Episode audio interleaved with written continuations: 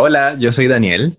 Y yo soy Gabriel y esto es Podcast for Your Life. Life, life, life, life. Hola Gabriel, este es un nuevo episodio de Podcast for Your Life. Le damos la bienvenida a todos los que nos están escuchando a través de todas nuestras plataformas como Anchor, Spotify y bueno, ya estamos definitivamente en Google Podcast. Sí, estamos. ¡Eh! Estamos finalmente en Google Podcast eh, después de estos dos últimos episodios que hemos hecho y bueno, ya eso quiere decir que ya Google no nos espía a nosotros, sino que nosotros espiamos con Google. nosotros sabemos todos los intereses de todos ustedes que nos escuchan. Formamos parte de la corporación Google, estamos dentro del sistema, somos parte de ese organismo que se la pasa espiando a todo el mundo. Que cuando uno dice, me gustaría comprarme un pasaje de avión, al instante tienes publicidad de pasajes de avión en tu Instagram, Facebook, Twitter. Gabriel, si te contratara Google para espiar a la gente y te pagara buen dinero, ¿tú lo hicieras? Mira, de verdad, con esta situación del coronavirus y la pandemia, yo prestaría mis servicios como espía a Google sin pensarlo. Google, ya que somos parte de ti y estás escuchando este podcast, por favor, dame empleo. Hay que prender una velita a Google para que nos escuche. Pero mira, yo creo, de verdad, en pandemia o no pandemia, cuarentena o no cuarentena, yo sí me prestaría como espía de Google. O sea, lo siento. Yo me quejo de que uno dice, quiero comprar un mueble y el mueble aparece en tu, en tu Instagram, en Google, en cualquier navegador, pero yo lo haría sin pensarlo, de verdad. Por Google sí. Yo también, porque imagínate la cantidad de dinero que debe tener Google, o sea, que, que una pequeña parte de esas ganancias lleguen al bolsillo de estos dos venezolanos emigrantes que están viviendo una cuarentena eh, eterna en, en Santiago de Chile. Coño, marico, justicia, justicia para los pobres.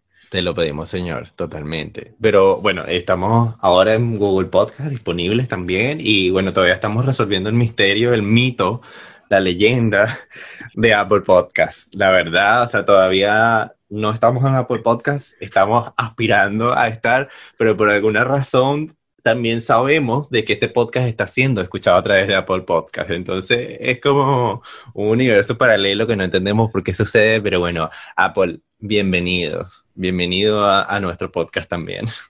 Sí, yo quiero darle un gran saludo a los zombies que nos están escuchando por Apple Podcast, porque como este podcast no está disponible por allá, o sea, no está todavía, nosotros todavía no nos han dicho, miren, ustedes están disponibles en Apple Podcast. No, eso no ha sucedido. Pero ¿qué pasa? Que nos están escuchando por allá. Entonces yo creo que en un mundo alterno, en una dimensión así como Dark, lo siento si estoy súper mal pegado con Dark, pero tengo que decirlo, eh, en una dimensión tipo Dark, habrían algunas personas que lograron poner un podcast en Apple Podcast que se llamen como nuestro podcast. Y entonces, por algún extraño motivo y un túnel de gusano, está llegando a nuestra estadística que esas personas nos están escuchando desde allá. Y la verdad, no tenemos ninguna queja de que eso suceda. Porque si nos están escuchando en todas las plataformas, entonces nosotros estamos triunfando con ustedes. Así que todos son bienvenidos acá a escuchar nuestro podcast. Bueno, Gabriel, eh, esta, esta semana estuvo como muy llena de muchas cosas nuevas de las que nos enteramos. Algunas fueron sorpresas, otras no. Eh, yo creo que una de las primeritas cosas que pasó en la, empezando la semana fue el anuncio del embarazo de Nicki Minaj a través de la misma Nicki Minaj, eh, con una serie de fotos que así muy, muy calendario primavera pregnant. Sí, a mí incluso esa foto de Nicki Minaj embarazada me trajo muchos recuerdos de Beyoncé. Totalmente. Cuando anunció al mundo su embarazo de gemelos que salía como rodeada de flores y eso parecía virgen en foto de carnicería.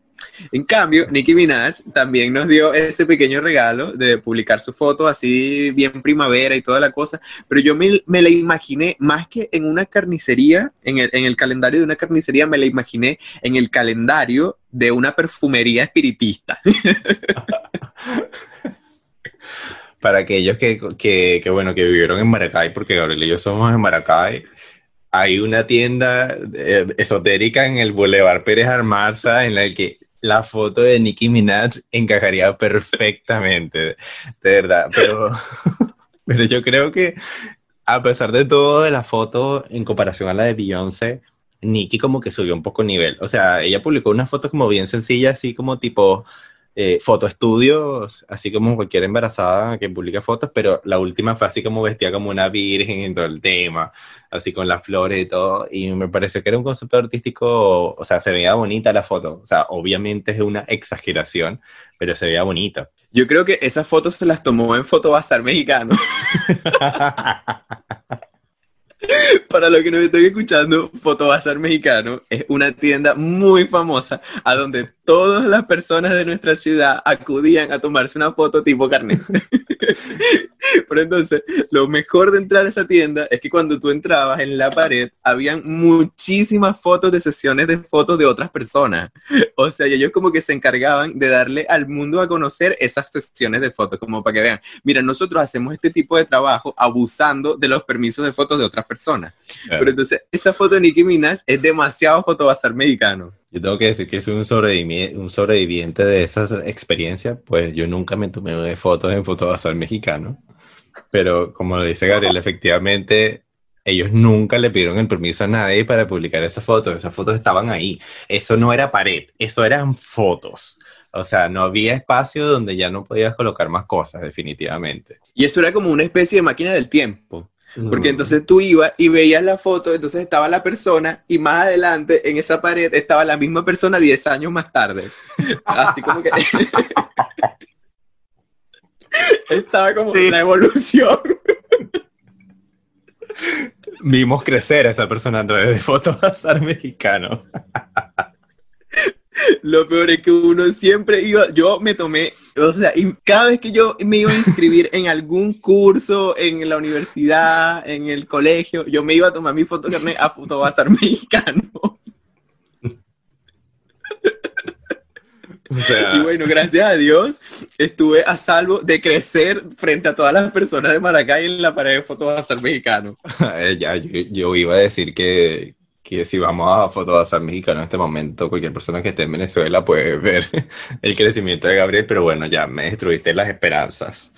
Pero bueno, yo creo que... Lo siento. Este, una que...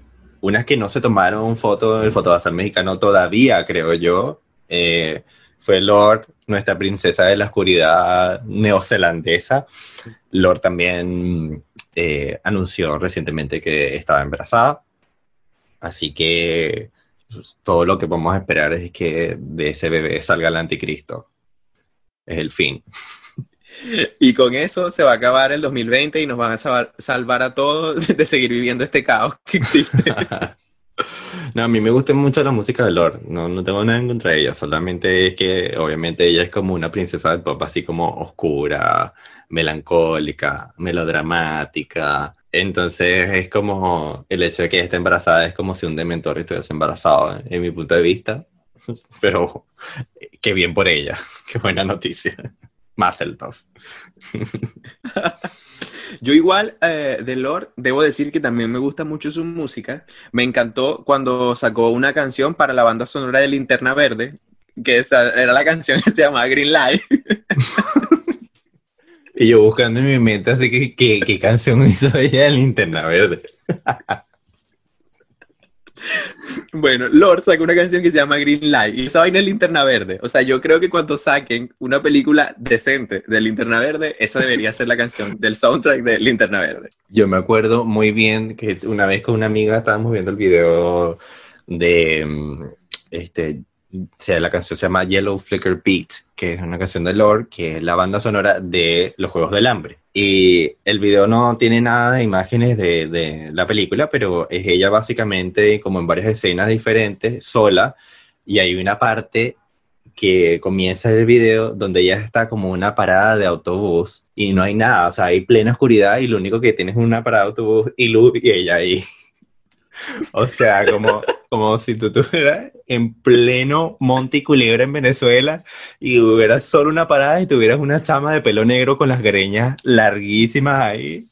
O sea, la sayona, marico, la sayona. Y lo, lo, horrible de estar en una parada de autobús así en Venezuela a oscura es que eso fijo, fijo, fijo es robo seguro. Ahí esa no va a llegar con celular para su casa. No, no, así que despídase de su celular, dígale a su mamá, esta es la última vez que vamos a hablar por WhatsApp, usted vea cómo hace, pero ya esa relación con el teléfono se acabó. Y hablando de, de, el dementor que va a salir de Lord, podemos hablar también del ángel que va a salir de la barriguita de Katy Perry. Ay, sí. Eso va a salir un payasito, yo creo. Yo creo que el bebé de Katy va a ser demasiado amor, porque es que en Katy Perry hay puro amor, en esa mujer no hay nada de odio, o sea, Katy Perry es luz. Sí, totalmente, mucha luz y mucho color, pero es una niña lo que va a tener, ¿cierto? Creo que sí. Sí, sí, creo que sí. Una niña. Y, o sea, esa niña está blindada, o sea, ya está triunfando en la vida, ni siquiera ha salido. Imagínate, su mamá es Katie, su papá es Orlando Bloom, su madrina es Jennifer Aniston. O sea, yo no sé qué más puedes querer en la vida. Bueno, pero tú sabes que hay mucha gente que nace en cuna de oro, Daniel. Así es. Ese uno, el, el mundano, que le tocó nacer en Maracay. Coño, pero yo creo que esto es una cuna de platino, de diamante, no sé algo, porque de verdad ese nunca le va a faltar absolutamente nada en la vida. Igual, así como siempre dicen que los bebés traen felicidad a sus padres y me da mucha, mucha curiosidad ver que Katy Perry estaba haciendo un álbum mientras estaba embarazada tratando de sanar una depresión y que por eso, así como que ella estaba intentando buscar su sonrisa y por eso es que su nuevo álbum se va a llamar Smile. Y, es como, es bonito porque siento que, ves, de nuevo, es como amor, o sea, como que Kate está en un estado mental súper bueno, va a tener a su bebé y, y, ay no, me encanta, me encanta que Katie esté embarazada, que esté feliz, que tenga su, a su guagua. yo siento que, yo también me siento igual como tú te sientes, Gabriel, así como feliz por ella, yo siento que está viviendo un buen momento de su vida, escogió un buen nombre para el álbum y para poder superar cualquier demonio o depresión que tuviese alrededor. Está embarazada, está con su pareja. Yo creo que en este momento ya se debe sentir plena como persona. Y me alegra mucho eso, de verdad. Eh, yo siento que, siendo este su nuevo álbum que sale el 14 de agosto, está próximo a salir, espero que tenga éxito, porque ese es el tema. Yo creo que Katie en los últimos álbumes ha sido feliz, pero el problema es que el éxito no lo acompaña tanto como de pronto le acompañaba en los primeros álbumes. Como que ha luchado por encontrar su sonido otra vez y como que no figura ya tanto en las listas, no tiene tanto éxito como lo tenía antes. Tiene su base de fans, obviamente, y sus conciertos siguen siendo buenísimos, pero como que ya quizás se ha pasado esa parte de cuando Katie fue, tenía ese boom, así ese apogeo grandísimo que tenía. Sí, yo me acuerdo que yo me tripié, yo, yo, yo creo que ni siquiera que me tripié, me maltripié toda la época de Teenage Dream. Yo creo que para mí esa ha sido la mejor época de Katy Perry en la música. Totalmente. O sea, todo lo que fue Teenage Dream, todos los videos, el concepto, las canciones que eran puro amor Creo que esa para mí fue la mejor época de Katy Perry y como tú lo dices, capaz en, en Witness, como que no la acompañó tanto el éxito al que ella estaba acostumbrada a vivir. Pero es que yo creo que el problema de Witness es que ella cambió demasiado rápido su estilo. Como que pasó de ser la novia de América a ser Illuminati, pero así en dos segundos, porque eso de los ojos tapados en la portada, con un ojo en la boca, el cabello corto, rubia, cuando nosotros estábamos acostumbrados a ver a una Katy Perry con pelo negro, yo creo también que fue como Sansón, que se cortó el pelo y perdió la fuerza. Sí, sí, totalmente. El espíritu de Miley Cyrus salió de ella y, y a, a Katy Perry y sí, no tuvo, no tuvo tanto éxito, la verdad, no le fue tan bien y puede ser lo que tú dices, fue un cambio drástico en el estilo musical. Ella en ese momento también se sentía como que ella estaba un poco cansada de ser Katy Perry, o sea, de ser ese nombre de lo que Katy Perry representaba, ya lo hemos visto en otros artistas como Lady Gaga también, que en un momento se cansó de, de ser esa artista que llevaba trajes estrafalarios y raros y, y vistoso y quería ser como más normal, quería ser más ella. Parece que Katie también pasó por lo mismo, ya quería un sonido diferente.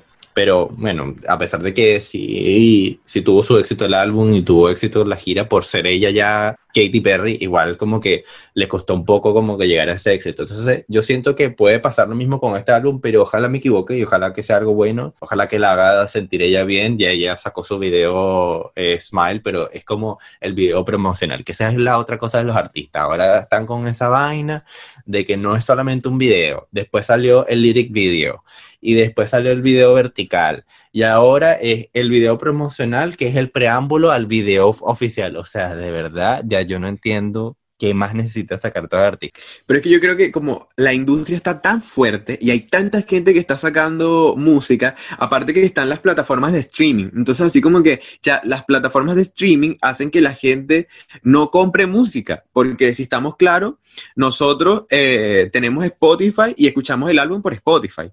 Pero no vamos y compramos la canción, no vamos y compramos el disco, a menos que seamos muy, muy, muy, muy fanáticos, lo hacemos. Entonces, como tú dices, también eh, ese cambio de, de Katy Perry y toda la cosa, que cambió así drástico, yo creo que, que haberse cansado de ser Katy Perry, marica avisa. O sea, dinos, mira, estoy cansada de ser Katy Perry, para que uno más o menos se, se prepare para lo que viene. Porque, por ejemplo, con Lady Gaga, ella en el primer video de Joan, ella lanzó el Perfect Illusion y ahí se veía que estaba como agarrando para otro lado. Pero en cambio con Katy Perry, cuando lanzó Change to, the, Rhythm, eh, esa, eh, era como la misma Katy Perry. Entonces uno así como que, ah, ya. Pero entonces de repente cuando sacó la portada del álbum, el disco y todo, verga, uno quedó así como, ¿qué es esto, vale? esto, vale? Totalmente, sí, sí, es cierto. Fue un momento que es esto, vale. Sí, patrocinado por, ¿qué es esto, vale? Porque cuando no sabes qué es algo, dices que esto ¿Qué vale. esto vale.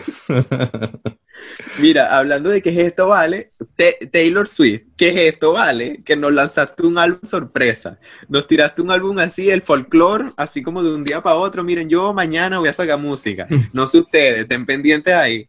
Así es, llegó la folclórica. Esta mujer se puso sus botas, se fue para el monte, y se montó en su caballo y ella dijo, no, yo voy a hacer un álbum totalmente nuevo. Ya estamos viendo una Taylor que pasó de un álbum como 1989, que era así como una porrista, tan feliz, tan entusiasta, shake it off. Después vimos la Taylor que se llenó de odio, la Reputation, la que le llamamos con mucho amor la Reputa, toda perra, toda maldita, tipo necia, tipo mala, así yo, no me importa, yo contra el resto del mundo, nadie me quiere, todos me odian. Y después sacó este, este último álbum, eh, era como que una onda como más feliz. Y bueno, vino esta sorpresa de folklore, lo anunció prácticamente el jueves de esta semana y en la medianoche en Estados Unidos salió y ya está disponible en todas las plataformas de streaming. Y bueno, yo también quise tener la oportunidad de escucharlo porque me imaginé que iba a ser una experiencia así como espiritual, así como positiva, así como agradable, como que podías tenerla incluso de música de fondo y escucharla y, y, gustarte. Y yo pienso que sí, si bien es todo eso, igual como no, no me sentí tan satisfecho. Sea, como como que no es mal álbum, pero siento que es como muy, muy, muy piola, así como que en un momento, después de una hora de escucharlo, como que no te sientes entretenido, como te sientes un poco aburrido de, de, la misma música durante todo el álbum. Sí, mira, cuando yo vi que Taylor había anunciado, yo dije, bueno, I'm ready for this. Estamos listos, vamos a ver qué es lo que es con este álbum. Pero lo empecé a escuchar anoche porque dije, vamos a escucharlo así saliendo calientico para que no me hagan spoiler de las canciones, porque todo el mundo iba a poner eso en las historias. ¿Sabes que cuando sale un álbum nos joda esa historia de Instagram tan repleta de, de música por todos lados? Y la verdad, yo, yo siento que escuché la misma canción, la misma canción eternamente. Fue como que yo, ajá, la primera canción, chévere. La segunda canción, ajá. La tercera, Ajá. Mm. Y yo, ¿cuándo cambia? ¿Cuándo me va? ¿Cuándo me vas a dar otra canción? No entiendo. ¿Dónde está la verdad? ¿Aló?